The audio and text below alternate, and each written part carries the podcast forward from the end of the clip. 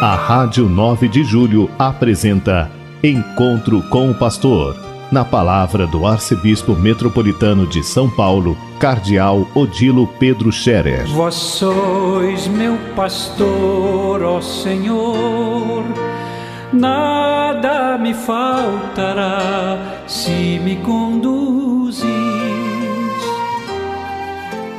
Queridos ouvintes da Rádio 9 de Julho, saudação e bênção para todos vocês nesse dia 1 de março de 2022. Começamos o mês 3 do ano, portanto, temos todo este mês para vivê-lo bem, para a glória de Deus e para o nosso proveito pessoal e espiritual. Este dia seria dia de terça-feira de carnaval mas neste ano o carnaval não está tendo por causa da, da pandemia e é bom que todos se cuidem bastante para que não haja depois um novo surto forte da pandemia, como tivemos no ano passado e retrasado. Estamos lutando todos, fazendo a nossa parte para superarmos a pandemia quanto antes e para que nós possamos voltar a uma vida normal, sem pandemia e, é claro, com todas as lições que ela nos deixou. Por isso, hoje muita gente está descansando, está na praia, está muito calor, outros estão rezando, fazendo retiros, encontros de formação, isso é muito bom. Outros estão se preparando para fazer o início da quaresma, da campanha de fraternidade. Enfim, é um dia de feriado, sem trabalho dos ofícios, mas ao mesmo tempo de muita ocupação. A partir de amanhã, quarta-feira de cinzas, iniciamos a quaresma e eu quero convidar a todos para buscarem a igreja amanhã em qualquer horário que tenha as missas nas suas paróquias, suas comunidades, para o rito das cinzas, marcando assim o início da quaresma. As cinzas lembram que nós somos pó, que nós somos frágeis, que nós somos criaturas, que nós somos pecadores e que precisamos nos converter cada vez mais para Deus, voltar-nos para Deus, que é Ele que dá vida a nós, dá sentido à existência, que nos salva. E nesse sentido iniciamos a Quaresma como caminho de preparação para a Páscoa, olhando para Jesus na cruz e na ressurreição. Ele é a nossa salvação, nossa vida, nosso futuro. Quaresma é o tempo, um convite que nós devemos aceitar, é, que a Igreja nos apresenta como um tempo favorável para a prática das obras de misericórdia, dos exercícios da quaresma, do jejum, da esmola, da oração. Falando em jejum, amanhã, quarta-feira de cinzas, é dia de jejum e abstinência para todos. E o Papa convida a fazer esta quarta-feira de cinzas um dia de penitência e oração pela paz na Ucrânia. Estamos acompanhando pelas notícias a guerra na Ucrânia, invadida pela Rússia, o pavor do povo que foge, que está com medo, na angústia, ouvindo as bombas, vendo os foguetes, os mísseis, vendo os tanques de guerra. É muito triste tudo isso.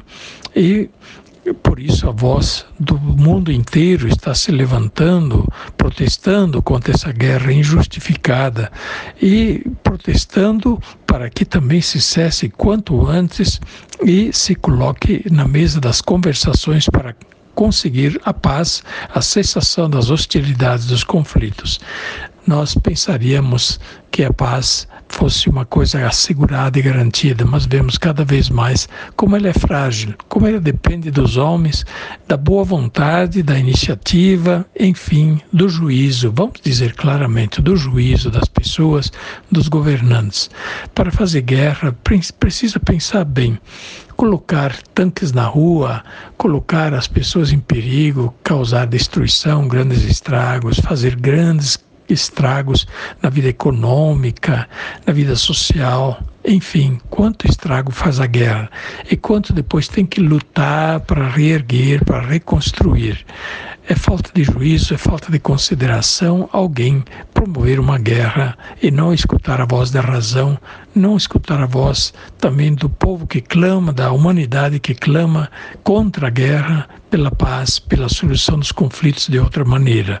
Por isso, convido mais uma vez todos a rezar pela paz e amanhã, de modo muito especial, na quarta-feira de cinzas, fazer um dia de penitência e oração pela paz na Ucrânia. O Evangelho do dia de hoje, na terça-feira desta semana, nos apresenta uma resposta de consolação de Jesus. Os apóstolos que, ouvindo as exigências de Jesus ao jovem rico, é, depois fazendo aquelas observações aos ricos que dificilmente entrarão no reino de Deus porque são apegados às suas riquezas. Jesus que chama a todos à conversão e também os ricos, dizendo que não é impossível que eles se salvem porque para Deus tudo é possível, mas claramente pedindo que eles precisam se converter para Deus de todo o coração. Os apóstolos ficam assustados e perguntam então: Nós que deixamos tudo e te seguimos, o que haverá para nós?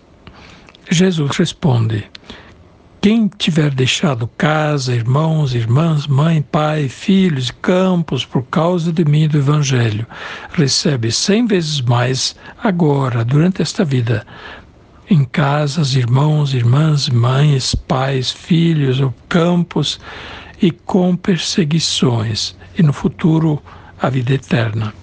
Pois bem, esta é a palavra consoladora de Jesus, a promessa da recompensa para quem, e, por amor a Ele, por amor ao reino de Deus, do Evangelho, deixa tudo em segundo plano para pôr o reino de Deus em primeiro plano.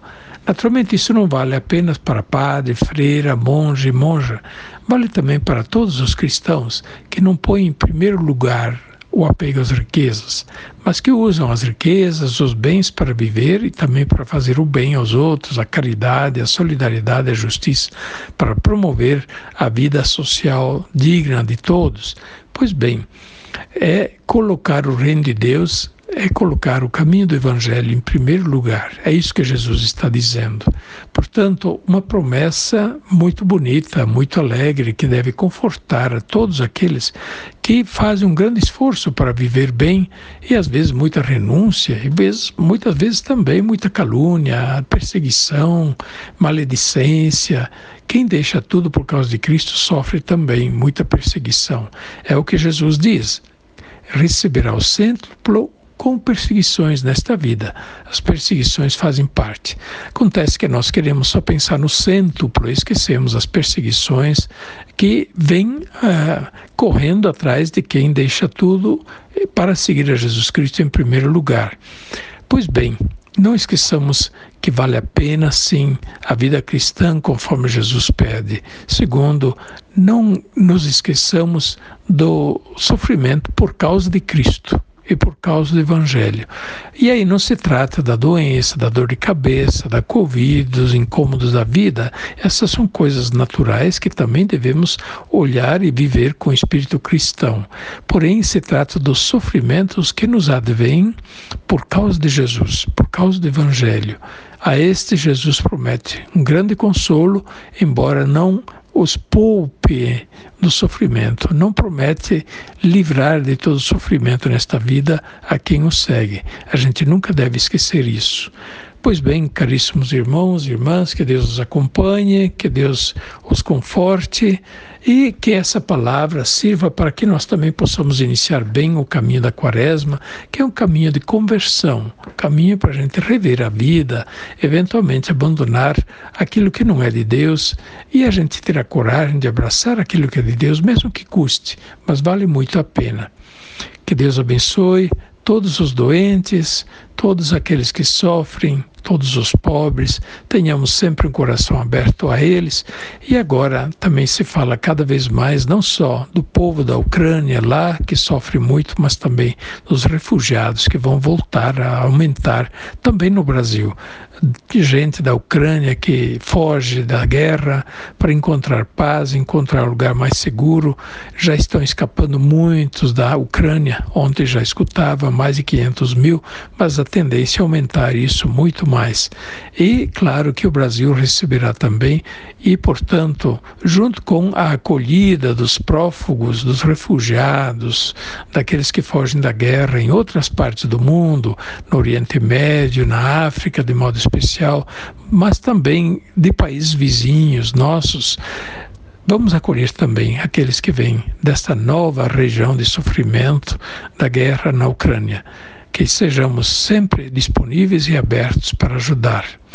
A bênção de Deus Todo-Poderoso, Pai, Filho e Espírito Santo, desça sobre vós e permaneça para sempre. Amém. A Rádio 9 de Julho apresentou Encontro com o Pastor, na palavra do Arcebispo Metropolitano de São Paulo Cardeal Odilo Pedro Scherer. Vós sois meu pastor, ó Senhor, nada me faltará se me conduzir